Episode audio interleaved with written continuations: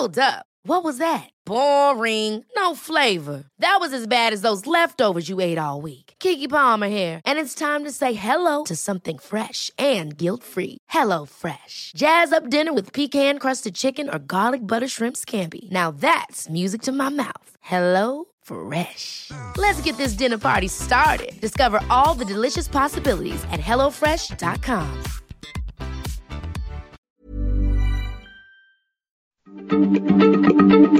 Heraldo Radio, la H se lee, se comparte, se ve y ahora también se escucha.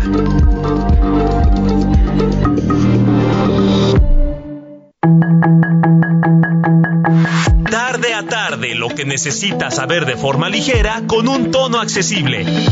Solórzano, el referente informativo.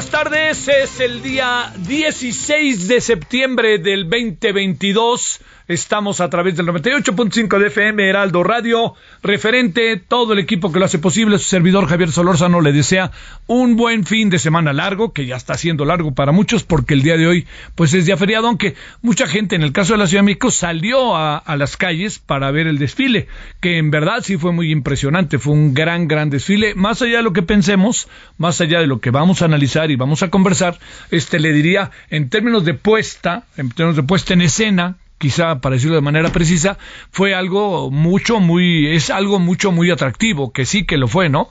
Eh, mm, vamos a detenernos en lo que el presidente Andrés Manuel López Obrador dijo en su, en su este, alocución sobre su propuesta para la ONU, la paz, que, que merece el comentario, ¿no? Y merece la revisión diría yo, de, de, a detalle de lo que eh, expresó el presidente. Bueno, esa es una. La otra es que hubo grito anoche. El presidente utilizó nuevas expresiones. Fue, fue extraño escuchar, no porque uno esté en contra o algo parecido, pero la palabra muera, ¿no? Este, eh, eh, como que es una palabra que uno dice, pues no sé, ¿no? Como que no había necesidad, pero y además porque, híjole, ya ve, todo se vuelve relativo en esta vida y una de las maneras de expresárselo es que habla el presidente muera la corrupción y él en su entorno tiene hechos de corrupción mm, que a lo mejor le son ajenos, ¿no? Pero eh, yo creo que le son ajenos, ¿eh? Ya sé que me van a decir, ay, siempre defiendes al presidente. Sí, pero en esta parte yo le creo que son ajenos. Lo que, lo que quiero decir es que en algunos casos, a lo mejor cuando digo que le son ajenos, en algunos casos debió, eh, al ver lo que estaba sucediendo, actuar de una manera diferente y hubiera cabido más una expresión como la que dijo, como la que lanzó, de muera la corrupción, muera la discriminación, y este y mueran muchas cosas, pues también le diría estamos cargados de un conjunto de contradicciones y de, eh, de cosas que uno diría, bueno, a ver, el presidente tendría que decirlo o no decirlo. Por, no porque el presidente eh, no lo piense o, o, o no porque el entorno no ayude, no va uno a plantear cosas, ¿no? Este, uno, al fin y al cabo, la, la gran clave del asunto es cómo el presidente plantea las cosas del país eh, de manera, eh, es decir, de manera precisa, como para darle más fuerza a su discurso. A ver, yo creo que hay que buscar la paz y el primero que debe buscar la paz somos nosotros, pero esto no me exime de no me quita la oportunidad de decir en una reunión, en una reunión, en una en, en una fiesta tan importante para las y los mexicanos, decir que la ONU tal tal pero de repente parece que vivimos acá dentro en un país en donde todo es magia y, el presidente este, vive, no, digamos, las cosas que pasan aquí adentro no las acaba de ver o no, o no las quiere ver o, si las ve las pasa por alto o cree que no es así. No, vaya usted a saber, pero yo creo que es muy difícil que, el presidente piense que no es así, ¿eh? digamos, híjole, yo, yo quisiera pensar que para algo sirven las reuniones de las seis de la mañana, ¿no? Para decirlo absolutamente claro. Bueno, este, a ver, entonces, el grito de anoche le digo con toda una serie de cosas, muy, muy anti-yankee, ¿no? Este, los Tigres del Norte, yo le diría que en general, así es, así son los Tigres del Norte, ¿eh? Más que anti-yankee son en defensa de la raza, ¿no? En defensa de los paisanos.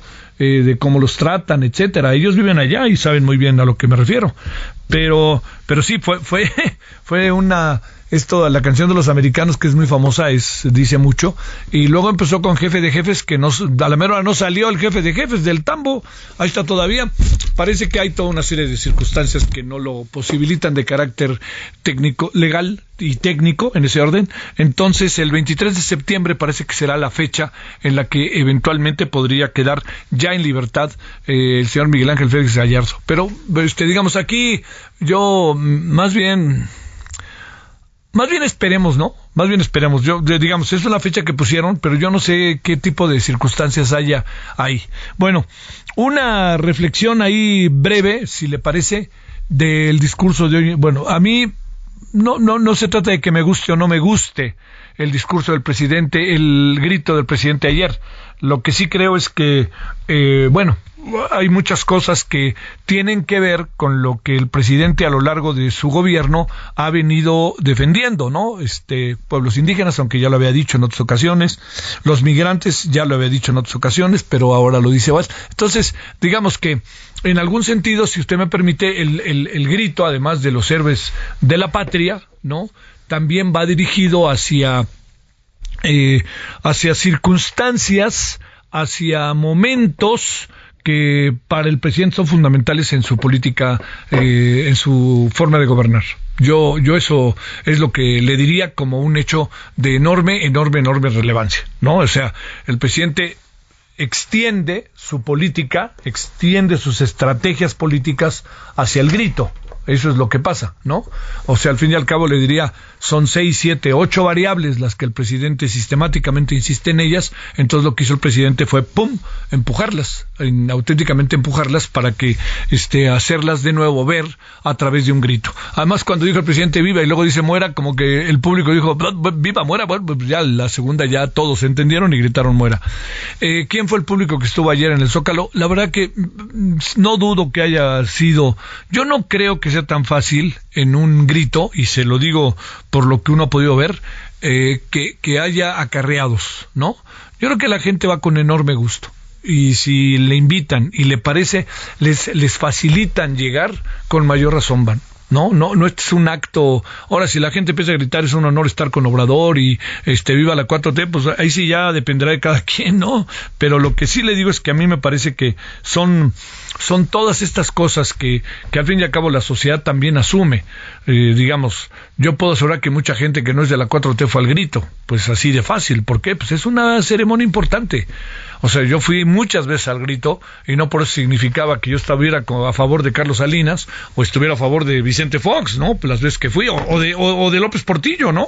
Nunca, no, no, pero yo iba por un sentido de identidad, de nación, de patria, ¿no? Que es este la razón por la cual iba. Entonces, ir al grito no significa yo soy porque este gobierno pues, ya se nos va al rato, ¿eh? Faltan dos años y se va. Cuando digo esto, el primero del 30 de septiembre, dentro del, del, este 30 de septiembre, en dos años terminará el sexenio de, este, de, Andrés Manuel López Obrador. No estoy diciendo que qué bueno que acabe, ya estoy pensando de que a dos años. No, estoy diciendo que no es un asunto, en una ceremonia como la del grito, ponerse a gritar que se vaya uno, se quede otro, o alguna cosa así. Es el sentido de patria, el sentido que tiene. Ahora, hay otra parte que para algunos representa López Obrador, un proyecto de transformación, para mí no lo representa, por lo menos hasta ahora, sí representa cambios, sin lugar a dudas, pero ese proceso de transformación 4T, La verdad que yo no lo alcanzo a ver. No alcanzo a ver que la sociedad está adquiriendo una dimensión totalmente distinta de la que eh, de repente incluso quienes están en favor de López Obrador nos hacen ver. Yo, yo no lo alcanzo a ver, pero a lo mejor, y, no me, oiga, yo no soy anti, ¿eh? pero no, no lo alcanzo a ver. Esto es un asunto que de tiempo, pero tampoco alcanzo a ver como que se estén creando bases reales, concretas. Habrá que ver.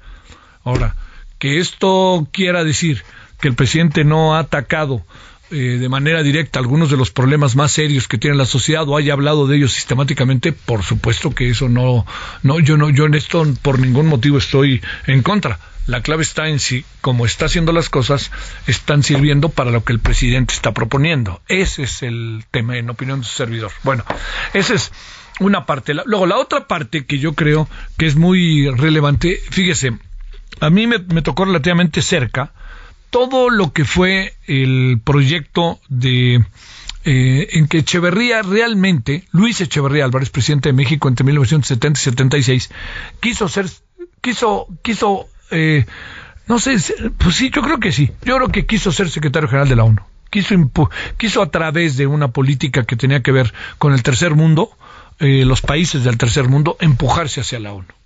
Y pues, evidentemente no se dio porque además, como la mayoría de los sexenios mexicanos acaban hechos un tiradero auténticamente. Vamos a ver qué pasa con este. Pero no hay sexenio en los últimos 40 años que no haya sido al final un tiradero. Pregúntele a Echeverría, pregúntele a López Portillo, pregúntele a Miguel de la Madrid, pregúntele a Carlos Salinas Gortari, a Ernesto Cedillo no le fue tan mal, pregúntele a Vicente Fox, pregúntele a Felipe Calderón, pregúntele, ¡ay! A Enrique Peña Nieto. Vamos a ver cómo le va en la parte final al presidente Andrés Manuel López Obrador. Pero lo que le quiero decir es que eh, es, eh, digamos, eh, toda esta crítica a la ONU, eh, digamos, de repente parece como muy, como, como si no se conocieran las entrañas de la ONU. Mire, eh, no ha hecho nada la ONU por Rusia y Ucrania en este conflicto, la invasión de Rusia y Ucrania, que el presidente no dijo esta invasión, dijo más bien la guerra entre Rusia y Ucrania.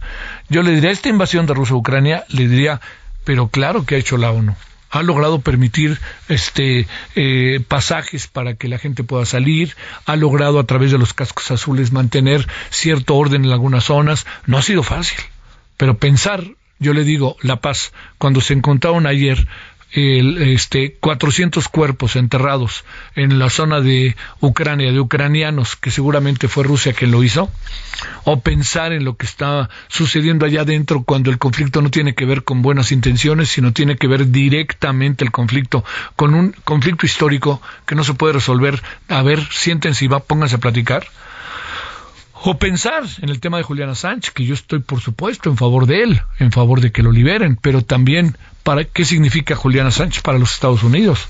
¿Qué significa? ¿Va a ser tan fácil? No, ya déjenlo en libertad y ahí muere, ¿usted cree? Pues, vea usted dónde le tocó Juliana Sánchez y además acorde a las leyes estadounidenses la probabilidad de que él sea enjuiciado existe, o sea, está violó las leyes de un país y ese país lo quiere juzgar, no es de esa nacionalidad, pero es que ese país fue afectado por lo que hizo Juliana Sánchez. Entonces, se vuelve muy relativo. No, no estoy con esto partiendo de que no hagamos nada y rasquemos la panza y a ver qué sucede. No, sino tenemos también que ser más realistas, entender que la ONU es, un, es una organización de gobiernos y que los intereses que marcan sí están marcados muchas veces por las cuestiones de las armas, la construcción de las armas, el belicismo, pero están marcados por conflictos históricos, por diferencias sustanciales que no son tan fáciles de vamos a sentarnos y a platicar y a ver en cinco años nos arreglamos. No es tan fácil. No es tan fácil. No lo digo, no, no lo digo menospreciando la propuesta del presidente, sino yo le diría, eh, yo le pregunto, vamos a partir de, yo parto de que la propuesta del presidente es bien intencionada, pero a ver, yo le pregunto, ¿vale la pena que esa propuesta que está haciendo el presidente vaya un señor que se llama Marcelo Obrador, quien es canciller, a planteársela a la ONU? Ni siquiera van a ir muchos al saber que es el canciller mexicano. No la van a tomar algunos ni en serio, hombre. Es el sentido. Si ve el presidente, ¿qué pasa? el presidente Andrés Manuel López Obrador les va a venir a decir de qué se trata y además les va a venir a leer la cartilla según él ve las cosas. Él es el que debe de ir. Y si va, esto adquiere una dimensión diferente. Pero si no va, yo se lo aseguro, pues estamos viendo el asunto a, control remoto, ¿no? Está diciendo mucho el presidente, pero queda más bien en un discurso, no queda en algo que pueda trascender. Bueno, Esto es parte de lo que uno ve, ¿no? Yo entiendo que hay muchas maneras de ver las cosas y eso me parece verdaderamente formidable, que haya muchas maneras de ver las cosas, pero sí le planteo que no soy de la idea de que las cosas hayan adquirido, este, que puedan adquirir una dimensión diferente en función del discurso de esta mañana del presidente. Y también, ya hablaremos en la noche más a detalle, pues bueno, a presumir la Guardia Nacional militarizada. Hablaremos de ello para ver cómo se ven las cosas. Bueno, por lo pronto, yo le agradezco que, que nos acompañe, eh, le agradezco que esté con nosotros en un día como hoy. Me da a mí muchísimo gusto, no sé usted, pero a mí me da mucho, mucho gusto ver todas las embajadas mexicanas con el grito, la fiesta anoche, y al final, mire, espéreme, diga, piense lo que piense de este gobierno, como hemos pensado de otros muchos gobiernos. Pero viva México, viva México. Ese es el asunto y este tiene, esto tiene un significado muy particular el Viva México tiene un significado muy, muy, muy particular. Bueno, son ahora las 17, casi con 15 en la hora del centro, viernes y puente. No, pare, sigue, sigue. Bueno, se pone bueno, ¿no? Espero que, espero que no se ponga omnibulado como Román anoche, pero este, sí, le cayeron mal los tacos, ¿no? No, aquí dijo, dijo, qué mal me cayeron los tacos. ¿Y a qué hora te costaste, Román? No, no, pues no voy a decir la hora, ¿no? Porque tampoco voy a evidenciarlo, ¿no? Pero, a ver, a las 12 no. A las once y media, no. O sea, estoy hablando de la noche, ¿no? O sea, ahora si hablamos de las doce de la mañana, ya empieza a cambiar el asunto. A lo mejor ya la ley de probabilidades nos dice que en un eso ya tenemos. Bueno, vámonos a las diecisiete con quince en la hora del centro. Eh, gracias que nos acompaña. Vamos a empezar con lo que pasó ayer en la Torre de Luz. Es importantísimo lo que pasó ayer. Solórzano, el referente informativo. En Soriana, gran grito del ahorro. El segundo al 50% de descuento en todos los quesos panela o Oaxaca empacados, Lala, Food, La Villita o Swan. Crema ácida Lala o Alpura de 900 mililitros, tostada sanísimo y milpa real y todo el arroz y frijol en bolsa. Soriana, la de todos los mexicanos. A septiembre 19, excepto precisísimo. Aplica restricciones.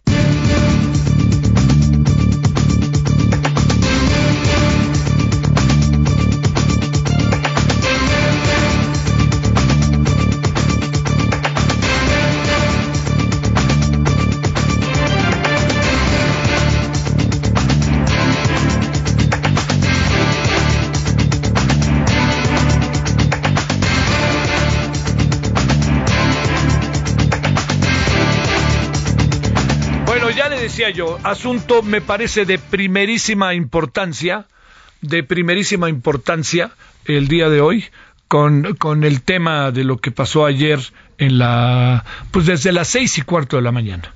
Marcela Villalobos, acompañante solidaria del colectivo Hasta Encontrarte. Marcela, gracias por tomar la llamada. ¿Cómo has estado? Buenas tardes. Hola Javier, buenas tardes. Gracias por por la ah, invitación. Yo te diría, a ver, ahora sí que lánzanos la crónica de todo lo que pasó. Se querían subir para disque ayudarlas a bajar y, pues nadie se quería bajar. A ver, ¿qué fue todo lo que pasó a lo largo del día? Y también, ¿eh?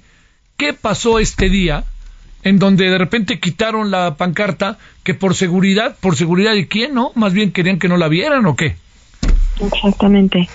Sí, pues de hecho la, la crónica no solo inicia ayer, en la mañana, sino desde, desde un día antes que los, las familias salieron de Irapuato rumbo a Ciudad de México en la noche eh, y decididas pues hacer esta manifestación. Entonces llegaron en la madrugada aproximadamente entre 4 y 5 de la mañana em, y a las 6 fue cuando, cuando llegamos al final a la, a la estela de luz. Entonces en este, en todo el día pues la verdad fueron momentos muy emocionantes desde el primer momento que, que al final el gobierno de la Ciudad de México nos dejó poner la, bueno, llevar a cabo la manifestación pacífica em, y también los desafíos que vivimos a lo largo del día, porque pues al, al ser una manta eh, tan pesada, eh, solo para poner en contexto, es una manta de 4 metros por 100 de largo eh, y pesa aproximadamente 80 kilos. Entonces, el hecho de que dos personas subieran esta manta, la estela de luz, escalándola. Eh, y, bueno, además son personas especializadas ¿no? E, e, en escalar, parte de la colectiva. Eh, y entonces, pues, eh, el llegar hasta la cima, pues sí, tomaron un par de horas, varias horas, y ya estuvimos esperando a lo largo del día el despliegue. Durante el día, pues sí se realizaron diversas manifestaciones, eh, gritos de consignas, incluso hasta una celebración eucarística, oraciones, gritos, apoyo. La verdad fue muy, muy emocionante vivir a lo largo del día, eh, estar esperando el, el, despliegue de, de, la manta. Ya, eh, pues en la noche ya fue cuando, cuando llegó el gobierno de la Ciudad de México, eh, el director de Protección Civil a decir que pues querían eh, simplemente acompañar, como resguardar, saber si, si nuestras compañeras estaban bien eh, y pues insistir, ¿no? La manifestación al final se trata de una de una manifestación pacífica, es una manifestación en contra de la violencia, para exigir el cese de la violencia en el país, pero también para, para exigirle a los gobiernos, porque no es solo el federal, es a, a los gobiernos estatales también, que paren la estrategia de militarización que solo ha traído violencia, que solo ha traído más desapariciones y que solo ha traído muertes. ¿Qué, ¿Qué argumentación se da respecto a que por lo menos respetaran, no sé, un día, dos días, eh, mantener en la torre la manta? ¿Qué, qué argumentación? ¿Supieron de algo que pasara o no? No, sinceramente no, no, no, no supimos de, de nada que pasar. O sea, el, el, lo que nos decían en algún punto era que, que no querían como tener algún percance, ¿no? Eh, eh, pero la verdad es que creo que todos, bueno, se ve en los videos, la manta estaba estaba asegurada, estaba bien asegurada hasta un punto en el que pues no pudiera causar ningún de hecho se cuidó hasta hasta evidentemente el monumento no entonces eh, eh, eso fueron las condiciones que hicimos o sea no no no no era dañar de ninguna forma el monumento simplemente pues una, una forma de expresión y de manifestación que, que, que sabemos que es parte de nuestro derecho. Eh, y pues nos nos llamó mucho la atención pensamos que pues sí tiene que ver evidentemente con el que no estuviera un mensaje así mientras fuera el desfile militar. ¿Han recibido algún tipo de llamado, pienso, pues yo quisiera pensar, de la jefa de gobierno de la ciudad, de autoridades de carácter federal eh, que tenga que ver con los temas de seguridad, de justicia, del secretario de gobernación, algún mensaje, alguna, algún diálogo, alguna comunicación o de alguna autoridad incluso del gobierno del estado de Guanajuato? ¿Ha habido algo o nada? Pues desafortunadamente las familias tienen años eh, y, comparado, y es, horrible decir esto, pero, ah. pero esta guerra contra las drogas que inició Calderón y por eso el mensaje inicial de la manta son 16 años de impunidad militar. O sea, las familias en Guanajuato tienen este sexenio de dolor, pero hay familias que tienen 16 años de vivir una angustia de no encontrar a sus familiares.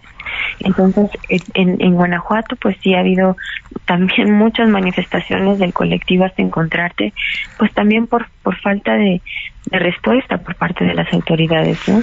Eh, muchas y diversas plantones, incluso hasta eh, eh, las mamás han sido reprimidas por la policía estatal eh, eh, en, en, julio del 2020 fueron reprimidas. Entonces, sí ha habido diversos acercamientos, pero también, pues más allá del diálogo, sobre todo con eh, autoridades estatales o federales, que sí nos hemos reunido, más allá del diálogo, pues es la falta de respuestas, ¿no? Más que nos digan, pues si les escuchamos o atendemos su pliego petitorio, pues no, no, no, no llegamos a, a ningún lugar. Oye, y este y, así como costó trabajo ponerla, ¿qué trabajo les costó quitarla, eh? Pues más bien yo creo que la prisa que tenían por quitarla, eh, porque porque realmente pudo haber sido mucho más mucho más seguro hacerlo en un momento en el que no hubiera personas alrededor. Sí. Eh, me, pareció un exceso, eh, la verdad, te confieso. No, alcanzo a entender la prisa por quitarla. Digo, yo por respeto incluso a las familias lo hubiera dejado y pues que vean lo que ven y punto, ¿no? Así es esto, ¿no? Pues sí, eso, eso esperábamos, la verdad, este, que, que, dejaran el mensaje, pues el tiempo que necesitáramos o al menos no, no que fuera de esta forma tan de inmediato. De hecho, la, la, en la negociación, porque sí nos dijeron que, que le estarían retirando, pues eh, les pedimos que, que la guardaran porque al final sigue siendo un símbolo. Las, las mamás quieren seguir manifestándose con, con su manta, ¿no? Entonces, eh, eh, pues quedaron de, resguardarla y pues al final por la prisa hasta terminaron rompiéndola. No, Entonces, no, tienen vergüenza. pues sí, eh, esperamos sí recuperarla y, y, y pues bueno, seguiremos de todas maneras. Fíjate que me sorprende muchísimo que una mujer como la jefa de gobierno de la ciudad no haya intervenido. La verdad, porque, eh, la, porque la situación sabemos que de suyo es muy complicada, que nos rebasa a todos y que hacer más consciente y más consciente las cosas nos ayuda, no vende mérito de nadie, ¿no? Exactamente, y lo que decimos siempre es que no, no va en contra, este, este grito de dolor no va en contra de ningún partido político, o sea, va en contra de una decisión de Estado, o sea, es una decisión no solo del presidente de la República, que es un funcionario público, sino también de quienes decidieron en el Senado, en Cámara de Diputados, eh, profundizar esta, esta militarización del país sin escuchar a las víctimas una decisión tan importante sí, de esta forma y tan, lamentable, la verdad. Marcela, te mando un gran saludo, que tengas buen fin de semana, fin de semana largo. Gracias, Marcela Villalobos.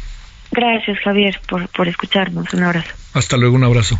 Bueno, vámonos a una pausa. Estamos eh, de vuelta, traemos otras cosas. Traemos el discurso del presidente esta mañana, ¿eh? Pausa.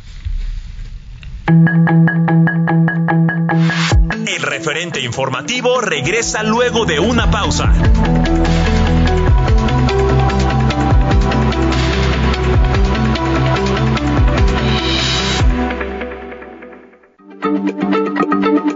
Heraldo Radio, la H se lee, se comparte, se ve y ahora también se escucha.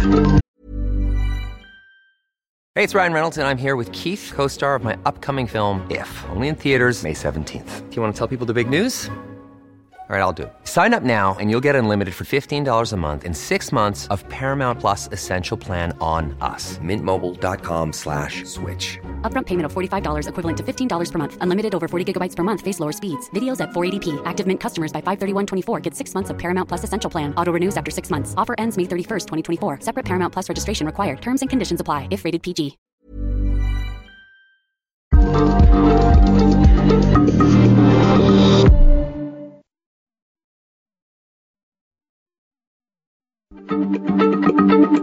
Heraldo Radio, la H se lee, se comparte, se ve y ahora también se escucha.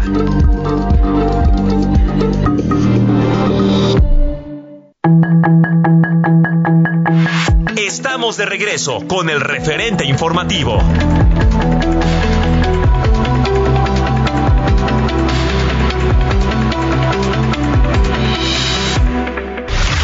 En el referente informativo le presentamos información relevante. El gobernador de Morelos, Cuauhtémoc Blanco Bravo, acompañado de su esposa Natalia Resende Moreira, presidenta del sistema DIF estatal, encabezó la ceremonia cívica para conmemorar el 212 aniversario del inicio de la gesta heroica de la independencia de México. El acto solemne se realizó en la Plaza de Armas General Emiliano Zapata Salazar en Cuernavaca y tras entonarse el himno nacional mexicano, Cuauhtémoc Blanco procedió a firmar el libro de ceremonias cívicas 2022. Nueve de las 16 alcaldías de la Ciudad de México registraron balance positivo en seguridad durante festejos patrios. Roban fuente radioactiva en el Estado de México. Autoridades lanzan alerta en nueve estados. Elevan estímulos fiscales a gasolinas. Diesel mantiene el 100% de apoyo. Tormenta tropical Lester mantiene su desplazamiento hacia las costas de Guerrero. Fila para despedir a la reina Isabel II alcanza los 8 kilómetros de longitud. China confirma su primer caso de viruela del mono.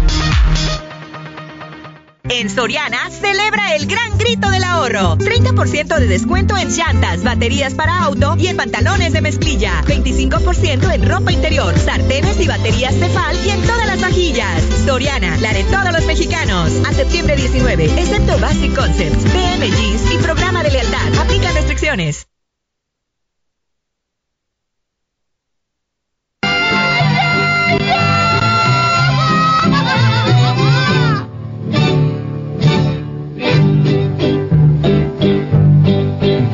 De la guitarra mía. Al despertar la mañana, quiere cantar su alegría a mi tierra mexicana. Yo le canto a tus volcanes, a tus praderas y flores, que son como talismanes del amor de mis amores. México lindo y querido, si muero lejos de ti, que digan que estoy dormido y que me traigan a ti. 7.33 en la hora del centro. Bueno, ya, esto usted lo sabe mejor que es parte de nuestra de nuestra forma de ser, diría yo. Es Jorge Negrete con esta conocidísima llamada México lindo y querido. Eh, esto pues es una de las canciones más conocidas y representativas. Eh, fíjese lo que dice la canción, México lindo y querido, si moro lejos de ti, que digan que estoy dormido y que me traigan aquí. ¿Quién es? Es bonito, ¿no? Se bonito, pues. Hay muchas de estas canciones que son que son muy eh, que son muy este representativas, ¿no? Bueno, ahí lo dejamos un ratito con este el tenor, pero un gran líder sindical, ¿eh? No se nos olvide, gran líder sindical. Entiendo que el popular era Pedro Infante, pero me cuentan que la relación entre Pedro Infante y Jorge Negrete, más allá de lo que vimos en el cine una sola vez, era de Pedro Infante hacia Jorge Negrete de un profundo respeto, como un gran representante de, los trabajadores del cine mexicano, ¿eh? y también empezaba a jalar ahí la televisión, no se nos olvide, son muy divertidos, muy guapas, muy guapos, todo lo que quiera, ¿eh? Pero son trabajadores. 17.34 en la hora del centro.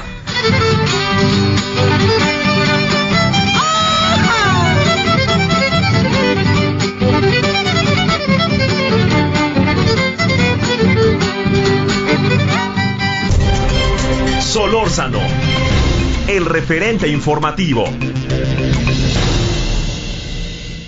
En Soriana celebramos el gran grito del ahorro. Aprovecha el 4x3 en todas las pastas para sopa, purés de tomate y en papas sabritas, doritos y paquetaxo de 160 a 265 gramos. Sí, 4x3. Soriana, la de todos los mexicanos. A septiembre 19, excepto precisísimo. Aplica restricciones.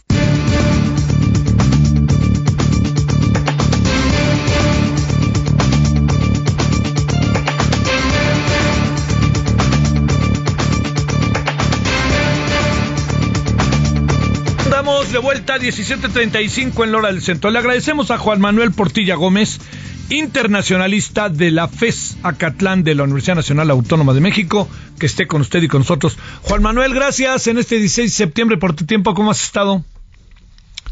Bien, Javier, ¿qué tal? Buenas tardes, a tus órdenes. Gracias. Te pregunto, sé que estás al tanto del discurso del presidente, ¿cómo poder darle una lectura? ¿Qué pensar? Me parece que la ONU a lo mejor no lo toma muy en atención, ¿no? En función de que no habría nada como que fue el propio presidente, manda al canciller. Este, bueno, a ver, escuchamos mejor tu opinión antes que especular nosotros. Pues mira, Javier, en principio eh, todo aquello que abone a la paz y a la tregua y al cese de hostilidades pareciera bienvenido. Sin embargo, es más complejo que eso, ¿no? Si estamos hablando de una invasión ya larga de Rusia, evidentemente, pues los intereses están muy opuestos, ¿no? Por un lado, no creo que, por ejemplo, pudiera haber una paz si hay ocupación de territorio. Lo mismo Rusia pretendería retener algunas regiones del Donbass y otras, como antes lo hizo también, ¿no? Con los territorios que tomó hace tiempo. Entonces, eh, ahí lo veo complicado, ¿no? Además, esta parte de que se ingresa a la OTAN o no, pues es un asunto que no va para ningún lado, ¿no? Y finalmente, pues no, no es algo que pueda resolverse nada más con una, con una buena voluntad, es mucho más complejo, ¿no? ¿Qué, digamos, el, la gente que rodea al presidente no, no se lo hará ver? el presidente no se dará cuenta, digo, de, oiga, pues, está pasando esto, en fin, alguna cosa de esta naturaleza o, o a lo mejor está uno especulando demasiado, Juan Manuel. Mira, me parece que siempre ha habido como un doble discurso, ¿no? Por un lado, incluso el mismo día en que México estaba en la ONU sumando esas sanciones, porque además hay que recordar que hemos estado ahí en el Consejo de Seguridad ahora. Eh, por otro lado, también había un discurso como doble, se daba entrada a un grupo de amistad México-Rusia, de pronto el presidente parecía que su tendencia era un poco prorrusa, entonces bueno, de alguna manera siempre hubo, hubo, como un doble discurso, ¿no? Ahora, bueno, se plantearía como una propuesta de México dentro de la ONU. Pues yo supongo que el presidente un poco en este tema de abrazos y, y no balazos un poco, es, es la versión un poco internacional, pero es muy complicada, ¿no? Yo no, no veo que pueda progresar, ¿eh? este, se va a quedar en un intento ahí. Además, bueno, pues el Papa, el, el, el, mismo jefe de Estado de la India y, presidente de la ONU. De alguna manera, pues tampoco es la mejor combinación. Incluso la India ha tenido pues un poco una posición un tanto prorrusa, ¿eh? por ejemplo. Entonces tampoco bueno, y, además tiene, tiene armas nucleares, ¿no? Así es, entonces bueno, de alguna manera no creo que vaya por ahí tampoco. ¿eh? Oye, eh, no, me parece la mejor combinación tampoco. Fíjate que me, me, recordó, a lo mejor es un asunto también generacional, me recordó con muchísima claridad, te lo confieso, algo que tu servidor vivió en los 70 con Luis Echeverría cuando creó la Carta de los Derechos y Deberes Económicos de los Estados y luego incluso para extender todo esto creó el famoso SISTEM, pero también era un poco como este hagamos el bien sin mirar a quién, ¿no? Y está difícil eso, porque los intereses, pues sí son económicos, pero son gobiernos, son democracias, ¿no? Sí, mira, y somos de la misma generación, Javier. Entonces, este, a mí también me tocó ver eso con un poco de idealismo, ¿no? sí, claro, yo no, yo, yo lo veía con buenos ojos en su momento, ¿eh? también sí. Pero bueno, el paso de los años nos hace ver que las cosas no son tan, tan ideales como se plantean, ¿no? De alguna manera, además, Sí, sin duda se crea inflación, las sanciones, incluso las sanciones cuando se prolongan, pues también tienen un efecto boomerang, ¿no? Pero bueno, ¿qué haces ante una situación de, dejarle todo el camino abierto a Rusia y simplemente no hacer nada? Digo, finalmente, pues las sanciones tienen que aplicarse, ¿no?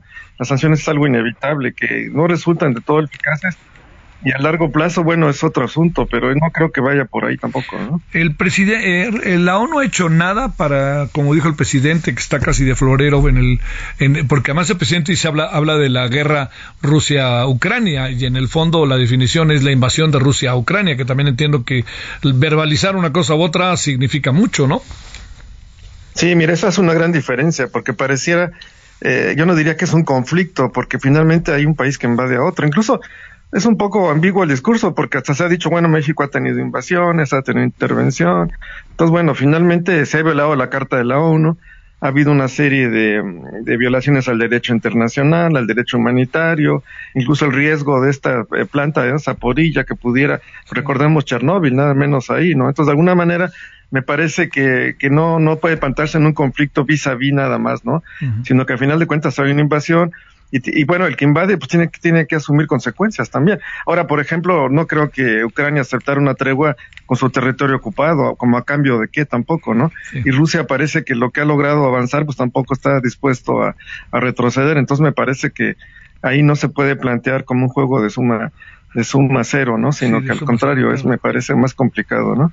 Y luego también yo decía, no sé qué eh, pienses, Juan Manuel, todo el tema de Juliana Sánchez, pues uno no puede, yo en mi caso no dejo de ser este empático con, con lo que él este ha hecho, eh, pero de alguna manera, pues este hay un país que que manifiesta una inconformidad por las afectaciones que tuvo y por la manera en que se consiguió toda esta información, los famosos Wikileaks y entre otras cosas.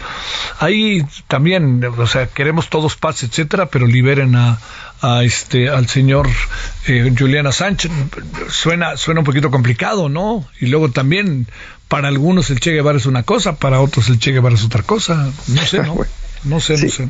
Bueno, es un jugar un poco ahí con la entre un poco la ideología y cierta cierta nostalgia un poco, ¿no? Ideológica, pero bueno, el caso de Assange, más allá de la libertad de prensa y, y, de estas revelaciones de Wikileaks, que de alguna manera, pues tú mismo como comunicador, pues estarás de acuerdo. Sin embargo, es un asunto judicial en Estados Unidos. De hecho, a mí me parece una intervención opinar sobre un caso judicial. Es como si ellos opinaran de un caso judicial acá nuestro, no se puede. O sea, toda la intervención, si es para acá o no es para allá, de alguna manera no podemos opinar sobre un asunto judicial en otro país definitivamente. Sí que ese es que esa es otra de las de los grandes grandes este asuntos. Eh, a ver te pregunto por más que sea muy muy obvio si tú quieres pero no va a pasar nada verdad o qué no mira además eh, el planteamiento se hace por vía de asamblea general que finalmente pues podría haber una resolución ahí que aunque se emitiera con alguna votación pues no pasaría como se dice un wishful thinking, ¿no? De alguna manera, no creo que tuviera un carácter ejecutivo, que se sumaran, mm, no me parece, ¿eh? no me parece este, que, que, vaya más allá, pero bueno, finalmente conociendo el sistema, además Naciones Unidas no es un ente como autónomo, no es que se quede paralizada o dormida. Finalmente pues, son los intereses que ahí se plantean y de alguna manera pues el Consejo de Seguridad sí que tendría que operar, pero no olvidemos que ahí mismo está Rusia también como miembro permanente aparte de Estados Unidos, las potencias China que también juega ahí un papel importante, que de alguna manera no creo que vaya a sumarse porque de alguna manera ha sido el gran beneficiado de todo esto también. sí, que ese es el otro. no, no, no, ¿se discutirá o no se discutirá? ¿Qué supones, eh? Mira, yo creo que México está en su papel como cualquier otro llevarlo, pero tendría que ser su derecho, ¿no? Bastante tendría que sumar ahí y proponer, quizá no pasara de los pasillos, me parece, si no encontrara eco también. Y si discutiera, podría quedarse como una propuesta ahí simplemente este, en la lista nada más, sin que esto eh, llevara a, que se concretara una resolución, una recomendación. No me parece muy viable, la verdad, no, no, no creo, pero bueno, este, es, este es mi punto de vista. Sí, claro, no, ahí habrá que también esperar para ver qué sucede. Oye, este, y también la, la, la, la cuestión es, eh, eh, Estados Unidos, más allá del, de que estamos viendo que Estados Unidos está tomando ya distancia para algunas cosas y está tratando de no meterse en algunos asuntos. Te pregunto, Estados Unidos, Rusia, Ucrania, la India, Vaticano, lo colocarán en su agenda el tema o, o a lo mejor en una de esas, antes de salir a dar el tema, debió haber planteado el tema a estos países o esto cómo funciona? Mira, yo creo que sí, de alguna manera, eh, un poco el cabildeo es, este, yo lanzo algo siempre y cuando sí. Contado, concertado, porque si no, pues, oye, no sabes para a qué hora, por dónde te llegó. Mira, el Papa de alguna manera ha sido cauto, de hecho, eh, México lo ha querido involucrar en algunos asuntos de, de y ha sido un poco elusivo, finalmente, porque yo creo que no es su papel. Y yo creo que el, el, el, jefe de Estado de la India quizá no es el más indicado. Ahora, el secretario general de la ONU pues tiene que estar por la paz, pues no me cabe ninguna duda, pero al final de cuentas tendría que tener el apoyo del Consejo de Seguridad. Yo creo que no se consultó, ¿eh? se lanzó, como muchas cosas se lanzan en, atípico eh, anuncio de mañanera o etcétera, pero más allá de eso no creo que haya estado concertado, me parece. ¿eh? Lo cual también mete en un problema la Cancillería y todo, la gente que tenemos en la ONU, al propio Juan, este, Ramón de la Fuente y su equipo, porque de repente pues ahí está el encargo y, órale, ¿no? Entonces, oh. pues yo lo veo complicado. ¿no? Oye, y la y la otra también es que el día de el, el no sé qué qué día de noviembre México deja de ser integrante del Consejo de Seguridad, ¿no? Cumple, sí, también cumple, Sus, cumple sus dos años, ¿no? Y de alguna manera eso reduce un poco porque hay menos presencia, hay menos, este, eh, digamos, menos presencia, ¿no? De alguna forma, este, entonces también en la medida en que eso ya se desdibuje, pues tampoco habrá mucha autoridad, ¿no? Finalmente, ¿no? Y, ahora, más bien México, podría haber tomado liderazgo en otras cosas, y de repente se lanza así un poco como que de repente sí este es un tanto un tanto inviable me parece no sí. y fíjate pensaba el, discurso original Juan Manuel cuál era la crítica al Temec y defender la patria y se dio cuenta que no había se dieron cuenta que no había condiciones para eso no sí como que había que lanzar una una especie de de bomba, de alguna manera, un tema que quebrar ahí. Y todos estábamos esperando el tema que se saliera a México, que repudiera el sistema. De... Yo estaba un poco esperando eso, pues estuvo anunciando tanto, ¿no? Sí, claro. Y bueno, ya creo que un día, un par de días antes se anunció que iba a haber una cosa ahí para la ONU y todo. Yo creo que a falta de, mm, quizá ahí operó Brad y todo este asunto, la visita de Blinken días pasados, a lo mejor esa parte la desarmaron, ¿eh? Y de alguna manera, pues, este, dijeron, bueno, ¿y ahora qué tema internacional metemos? Un poco para llamar la atención. Pues ahí va este, ¿no? Que al final de cuentas es un tema que a México no nos compromete tampoco, digo si ese plan, si ese plan no pasa, pues no pasa nada para México, con efectos, más allá de que esta guerra nos afecta a todos, pero no es algo que, que tenga que ver directamente como si hubiera sido el caso del TEMEC, me parece. Entonces, es una especie de distracción sobre un asunto internacional, me parece, que en principio pareciera muy bien planteado, porque quién, quién se opone a que haya paz, ¿verdad? Te mando un gran saludo, Juan Manuel Portilla Gómez, internacionalista de la FES, Acatlán de la Universidad Nacional Autónoma de México. Con mucho gusto, Javier, como siempre. Hasta Gracias. 1747 en hora del centro. Solórzano, el referente informativo. Pues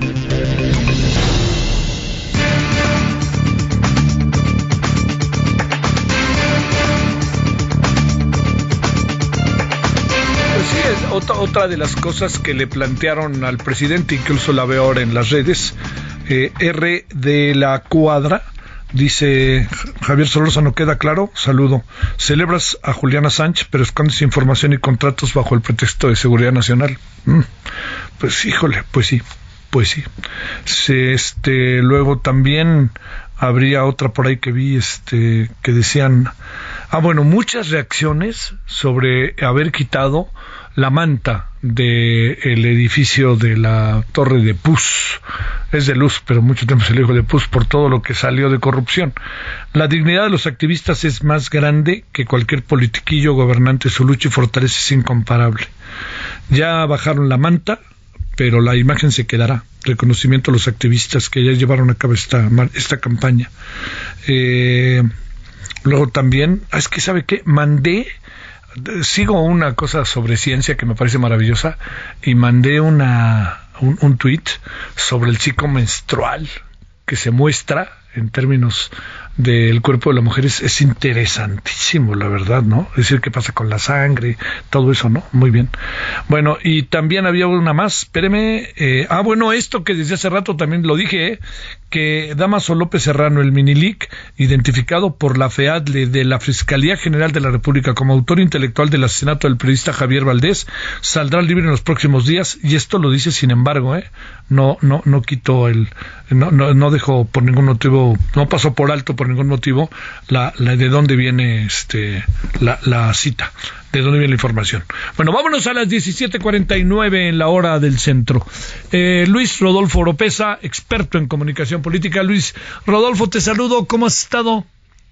Bien, Javier, qué gusto saludarte. Un saludo a ti, al auditorio, en este día festivo. Bueno, espero que hayas pasado hasta ahora bien este puente. Oye, te pregunto, entiendo que cada presidente dice lo que cree y lo que se le parece, aunque hay una especie de ritual de nunca pasar por alto lo que son los héroes que nos dieron patria y libertad, y etcétera, ¿no? Hacer una apología a través de ellos de la independencia. Pero te pregunto, este, eh, muera la corrupción, muera el clasismo, muera esta palabra ahí, ¿qué, qué, qué te suscita respecto a lo que dijo el presidente el día de, en la noche de ayer? Muchas gracias, Javier. Pues es un poco de desconcierto porque no deja de ser, aparte de un ritual, como bien señalas, símbolos, pues una festividad. Realmente lo que festejamos el, el día del grito, pues es el nacimiento del país, es el cumpleaños de México. Y pues con lo que llegan a jugar los presidentes, incluido López Obrador, es que incluyen en los vivas. Antes habíamos oído viva el México prehispánico, eh, viva nuestras raíces, o sea, él ya trae una tradición de alterar esta, estas arengas que hace. Pero llama la atención porque incluso pues, las personas no saben qué responder cuando hace tres mueras, ¿no? Muera la corrupción, muera el clasismo, muera el racismo, y eso pues desentona.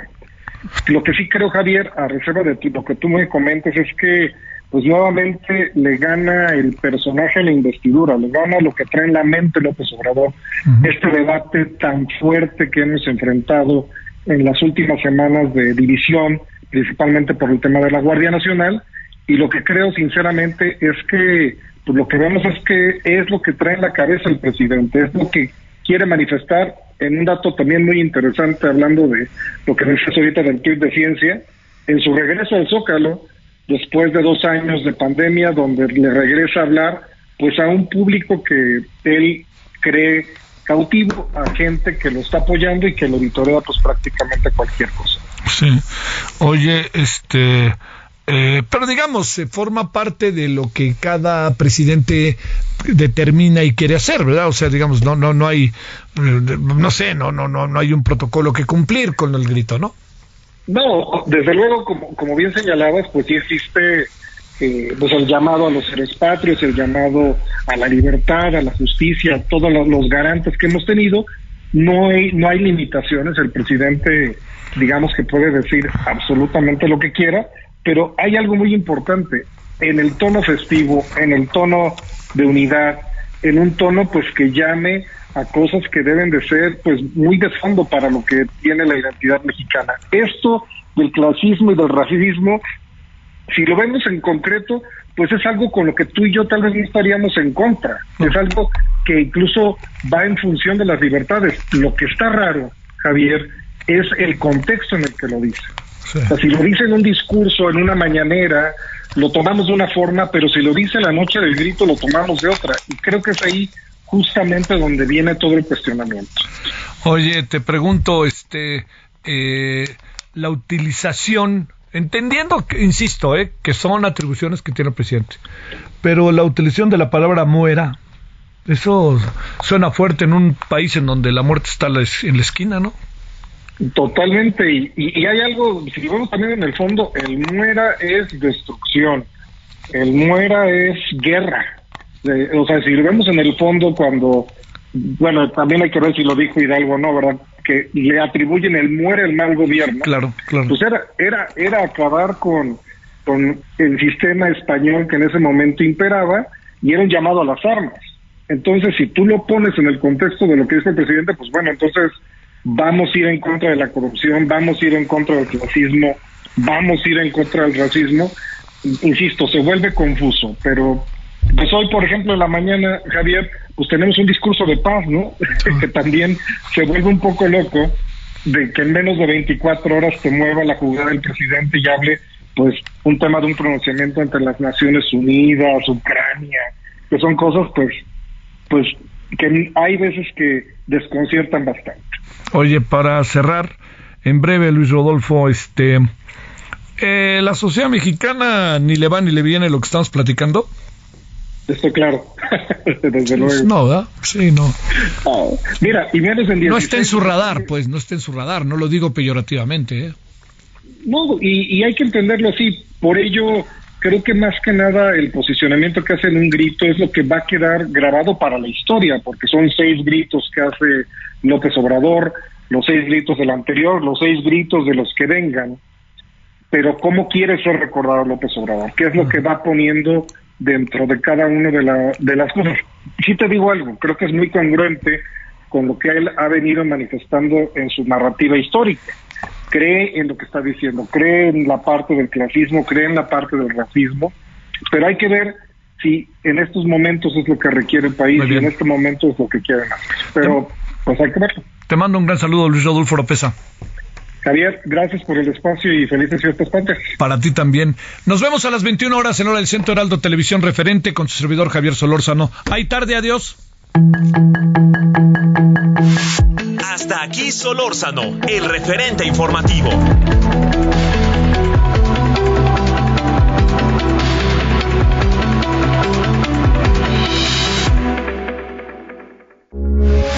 Heraldo Radio, con la H que sí suena y ahora también se escucha.